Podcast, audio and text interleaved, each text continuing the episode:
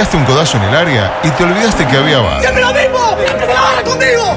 Se termina el debate y tu candidato no tiró un solo dato. Masayute. Sin embargo, tenés una esperanza. ¡No se inunda más! ¡Carajo! Coqueto Escenario. Lugo Adusto Freire presenta Coqueto Escenario. Un programa con apariencia delictiva. ¿Y quién determina que la apariencia honesta? Coqueto Escenario. Porque para perder está la vida.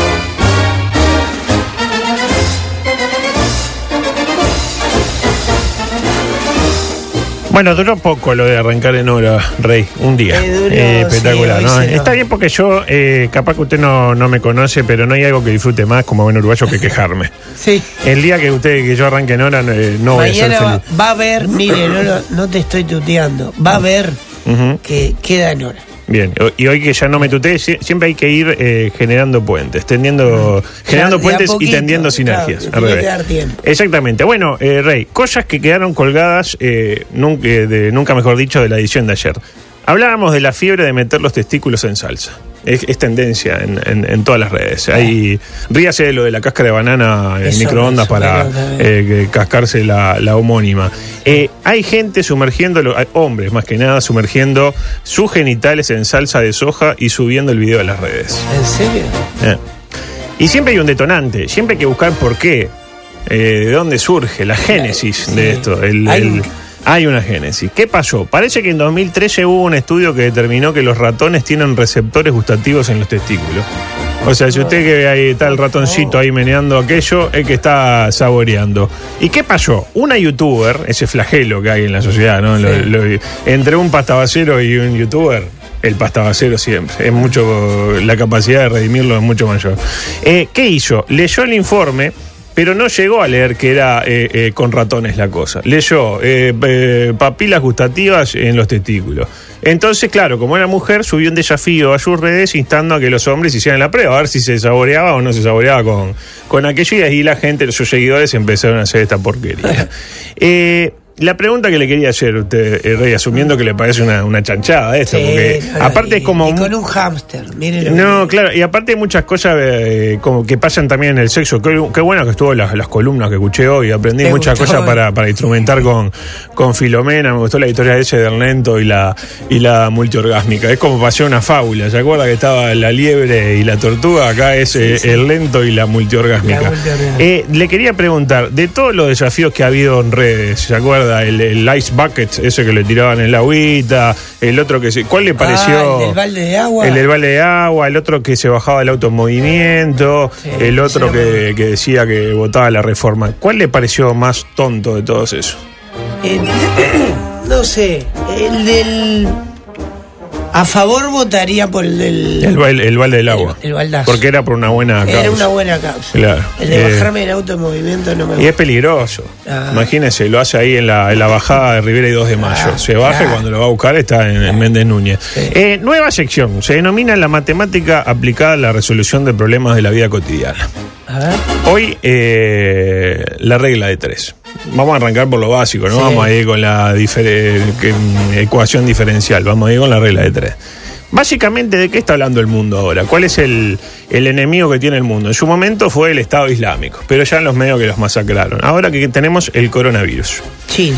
Eh, exactamente. En mucha preocupación, sorpresa, estupor. Ahora, ¿es una preocupación real o es un miedo inoculado, nunca mejor dicho, por los medios? Vamos a analizar esto de un punto de vista eh, matemático. Algunos números que tenemos para eh, comentar. 30.000 infectados en China. ¿Me sigue el razonamiento? 30.000. 30.000 al día de hoy. Uno diría un disparate. Claro, pero claro, ¿qué pasa? En una población de 1.400 millones de chinos. Apelamos a la vieja y querida regla de tres. Y vemos cuál sería el correlato uruguayo. Y entonces ponemos en una columna 1.400 millones de chinos. En la otra, 30.000 infectados. Abajo de mil del 1.400 millones, millones de chinos, 3 millones de uruguayos. Sí. Y en la otra columna, X. Hacemos 3 por 30.000 y 2.400, 64 infectados. Nos da Acá en Uruguay. En Uruguay. Imagínense. Sería abrir- una emergencia, ¿no? bueno, En a mí me da que hay más hinchas de torque que infectados por el coronavirus uruguayo. Y yo no lo veo preocupado a la gente porque hay tantos hinchas de torque. No sé si llegan, pero yo creo que entre familiares, amigos Familiar y allegados, eh, se llega. Y voy un poquito más allá. Hagamos un segundo ejercicio. ¿Qué otra cosa nos impactó del tema del coronavirus? La capacidad de los chinos para construir un hospital para mil camas en 10 días. ¿Se enteró de ese dato? Sí, sí, no lo podía creer. Yo igual Pero no... bueno, trabajan noche y día y son. Y son chinos, aparte. El chino tiene otro, otro endurance. Aparte, la, la parte, ¿cómo decirlo? El sindicalismo chino ha avanzado muy poco. De Mao para acá no, no se ha movido prácticamente. Eh, yo no sé usted, pero no querría estar internado en un hospital construido en 10 días. Tan rápido. Pues cualquiera que haya hecho una obra en su casa sabe que se necesitan más de 10 días para descubrir las cosas que quedaron mal. Yo pensé lo mismo. ¿Será Claro. de yeso? ¿Será Claro. de plástico? ¿De qué será? Y se- Mm, Y aparte chino, ¿no? Como que Eh. la- le da como esa sensación que, que es falsa en realidad, porque todas las cosas buenas que hacen los chinos. Pero, ay, es chino. Steel framing. Claro, es- eso. Y Vio que el vecino puso, ah, puso unos Sí. steel framing. Ah, Claro. ¿qué puso? No, puso unos fierros con yeso y mirá, flor de casa. lo que terminó. Flor de reloj. Y ahí hacemos de vuelta una, una regla de tres. 1.400 millones de chinos, hospital para mil chinos. 3 millones de uruguayos, X. ¿Cuánto nos da X? 2,14 uruguayos. Es decir, los chinos construyeron un hospital para dos personas. Es decir, una pieza y un baño para dos personas que se necesita, no mucho más que eso. Que todos sabemos que si hay apuro, cualquier obrero del Zunca en 10 días le hace, eh, y hasta le sobra para hacer cinco paradas y una planchada, que, ¿no? Este, el tema que nunca tienen apuro, ¿no? Y entonces le puede eh, llegar a tomar 10 meses. Tengo algunas cosas que voy a tener que dejar para mañana porque no me van a entrar, como la frase del día, eh, que esto lo voy a marcar en amarillo y queda para mañana. Y tengo otro tema. No me digas que va a hablar de Uruguay. Voy a hablar de Uruguay, pero antes de hablar de Uruguay, eh, quiero hablar de otro flagelo. Están los youtubers y está el carnaval. El carnaval entra en su etapa medular. Primero ayer debut de los íngaros. Gran debut, no sé si pudo verlo. No pude. Espectacular. Gran primera rueda. La segunda parodia, eh, un poco fuerte. Este, de unos veteranos con Alzheimer, etcétera. Tuve que poner Manchester by the Sea. Después para levantar un poco el... Estaba medio bajoneado puse ahí, este, hice un maratón Manchester by the Sea, La vida es bella, y terminé con la lista de Schindler y ahí dije, está, ahora sí, este, que, para levantar un poquito. Y luego, ¿qué pasa hoy? Debuta Garrate Catalino. ¿Usted cómo se Hoy. lleva con el tema del, del carnaval? ¿Está metido? Eh, ¿No? no, bueno, metido no estoy todos los Pero años. sabe. Soy un observador, voy, veo, no he ido todavía. Pero sabe más o menos que Agarrate Catalina es una murga y no unos Sí, parodistas. bueno, ahí ya marca una, ventaja más, respecto sí. a, a- a López. Eh, hoy debuta Agarrate Catalina. Con el esperado cuplé de la murga que le canta a los hinchas que el año pasado la puteaban por ser tibia. Mañana prometo analizar la letra de la murga este, de, para mí, uno de los candidatos al, al primer premio. Hasta el momento de todo lo que he visto, mis favoritos son Metele, que son pasteles, un título viejo y queso magro. Eh, pero bueno, nunca en mi vida acerté al ganador porque me cuesta interpretar al jurado, así que le aseguro que ninguno de estos tres va a ganar. Si alguno de esos tres gana, también ya es como un. No, no, no va a ganar ninguno de estos No. tres. Y usted me dirá, ¿es un problema que usted nunca interprete al jurado? Y no sé, yo le propongo escuchar a Albino Almirón. Albino Almirón es una legendaria figura de, de Murga, fue campeón, me acuerdo, con los Diablos Verdes allá por el 2001, si mal no, no recuerdo, que en el programa de mi buena amiga Tania, su padre debería dar un paso al costado Tania Tavares, Tavares. claro. Amiga. Sí, sí, yo la apodo así. Yo la llamo y le digo, hola, ¿cómo le va? Su padre debería dar un paso al costado. Eh, habló de cómo opera el jurado carnavalero. Escuche porque vea qué lindo que es el, lo pintoresco del mundo del carnaval. Adelante. Ah, pidiendo que vuelvan los militares? no, el audio 2, discúlpeme que no lo hice, es el 2. Ahí está, ahora sí. Audio 2, ahí está. Eh, el año pasado yo tenía una amiga ahí en, en el jurado que recibió fuertes, o sea, por decirlo de una forma más, más llanita, como una acusación media de los tiempos de, de muchos, de, los- de carnavales atrasados que no, no existía. Este, le mandaron una, o sea, lo voy a contar porque me lo contó ella misma. Eh, una pizza como que venía de parte o de la intendencia del jurado para, para los señores miembros del jurado. Cuando va a recibir la pizza, el delivery le dice, este, bueno, espero que la disfrute. Dice también para decirle que sabemos el recorrido que hace desde su casa al teatro de verano. Y si quiere cuidar sus piernas, falle bien porque la vamos a estar vigilando. La pregunta que todos nos hacemos, esa pizza, ¿qué se hace con esa pizza? No, no se puede comer. Pero no le da tipo al perro un pedacito y si ve que en media hora el perro está vivo, ¿le Capaz, entra? capaz. O se- ¿No? Claro. Qué, qué lindo, qué lindo ambiente, ¿eh? La pizza Sí, sí, sí. no La era el pizza. mensajero. La pizza, la pizza es el mensaje, exactamente. Ya lo dijo. McLuhan. Eh, y claro, este, por eso eh, casi nadie entiende por qué gana tal o cual murga. Este, depende de quién haya recibido la pizza, básicamente. Por suerte esta mujer tuvo dignidad y dijo, "Nah, yo acá este, no puedo estar ahí y renunció al jurado.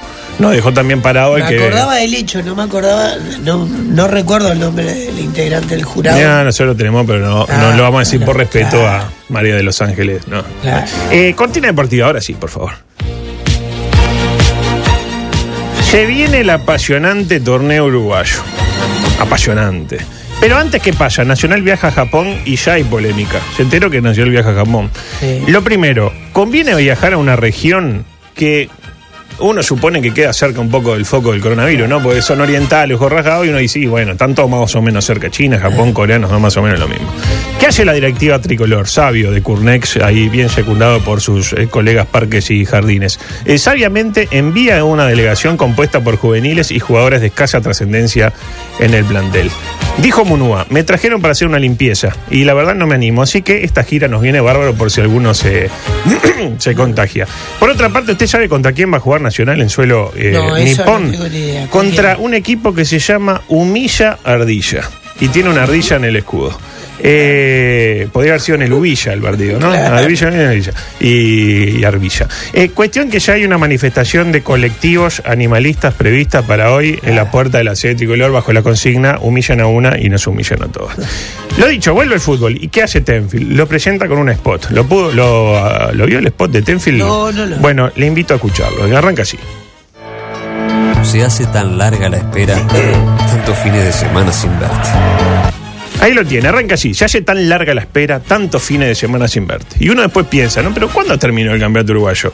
Eh, terminó el 15 de diciembre. Es decir, son siete los fines de semana que no tuvimos fútbol. Eh, en el medio estuvieron las fiestas, se conoció el borrador de la LUC, eh, mataron gente, etcétera. No, no parece demasiado larga la espera. ¿Usted extrañaba el fútbol uruguayo? Extrañaba un poco, pero bueno, final. Pero fue ahora, terminó Claro. este, ayer. Eh, pues bien, el spot eh, sigue así. Adelante. Se extrañan las tardes en las que ganabas de atrás y en la hora. La alegría te dura toda la semana. Ahí lo tiene. Extrañas cuando ganabas de atrás y en la hora y ponen el gol de Lores en la hora y la alegría te duraba toda la semana. Y acá hay un error. Un error conceptual. Porque Peñarol tuvo el gol en la hora de Lores el 5 de diciembre. Y el 11 de diciembre ya había perdido la alegría porque perdió la final de clausura. Así que técnicamente le duró seis días la alegría. Y sigue así el spot. Lo que no se extraña tanto es cuando te calentás. Cuando no te cobran un penal o te echan a capitán justo en el primer tiempo. Justo en el primer tiempo lo tenés que echar. Ahí lo tiene. Nacional hacía como 14 años que no ganaba un clásico oficial sin que entrara un vehículo a la cancha o alguien le, le arrojara una, una garrafa a un milico. Eh, ¿Y qué imagen de un clásico elige Tenfield para el spot? La expulsión de Vergesio en el campeón del siglo. Eh, yo creo que si le daban a Barrera para a Jorge Barrera para guionar el spot, capaz que lo hacía un poco menos eh, pro Peñarol. Eh, capaz que metía el gol del Chori o algo así. Y el spot termina de la siguiente manera. Pero lo que más extraña es volverte a ver. Y ahí sí, ponen una imagen. Claro que sí, míralo acá. Eh, y acá también. Y ponen una imagen rápida de Nacional levantando la copa, 0,8 segundos. Lo- le tomé la, la medida, pero ¿quién aparece en la imagen? Palito Pereira. Como para que el hincha algo tampoco festeje demasiado. Como vengan, sí, saliste campeón, pero mirá. Y el mensaje, pero lo que más extraña es volverte a ver. Eh, yo creo que un hincha tipo del fútbol uruguayo puede extrañar ganar un partido, gritarle alguna cosita en línea, tirar una piedra, de repente siempre una piedra viene bien, cuando no impacta, obviamente, nunca instamos a la violencia, pero volver a ver el fútbol uruguayo, yo creo que nadie lo tiene. Por el, por el hecho eh, estricto de ver un partido de fútbol uruguayo, nadie lo puede extrañar. Puede extrañar las sensaciones que de ahí derivan. Me, me interpreto, te va a hincha de Wanda, va a Alviera, que está Yo lindo, extraño, extraño, coqueto, sí. coqueto escenario, nunca mejor escenario. dicho, ahí que tiene unas cosas ahí. Está muy lindo, está remozado, tan pantalla. Ya, no, nunca lo vi tan, tan, tan espectacular. Un espectáculo espectacular, como decía el Cacho Blanco de la bandera gigante. El domingo se sortea el fixture del campeonato. Es un evento en sí mismo, compite con otros programas, ¿no? El- la presentación Sí, no bueno. lo va a televisar Tenfield. ¿No? Algo pasó. El otro día, bueno, con televisación de Tenfield, dice, este, no sé quién fue, y creo que Banchero dijo, bueno, tengo entendido que, que- que no. Y consultaron y no, no van, van a tener un móvil, pero no van a, a transmitir, capaz que se solapa con algún gran emprendimiento de Tenfield, como la inauguración del sobrero o alguna cosa así. Eh, no se sorprenda, porque ¿qué pasa? No van a digitar el clásico. No se sorprenda si con la suerte que tenemos el pro- en la primera fecha, pero Nacional se A mí me encantaría. Ah, sí, sí, que se den de, de- de arranque, exactamente. Y por último, tenemos que hablar del tema excluyente, del proolímpico. El camino, eh, digo ya, sin temor a equivocarme, del fútbol celeste rumbo a los Juegos Olímpicos de Tokio. Ayer con otra. ¿Vio el partido?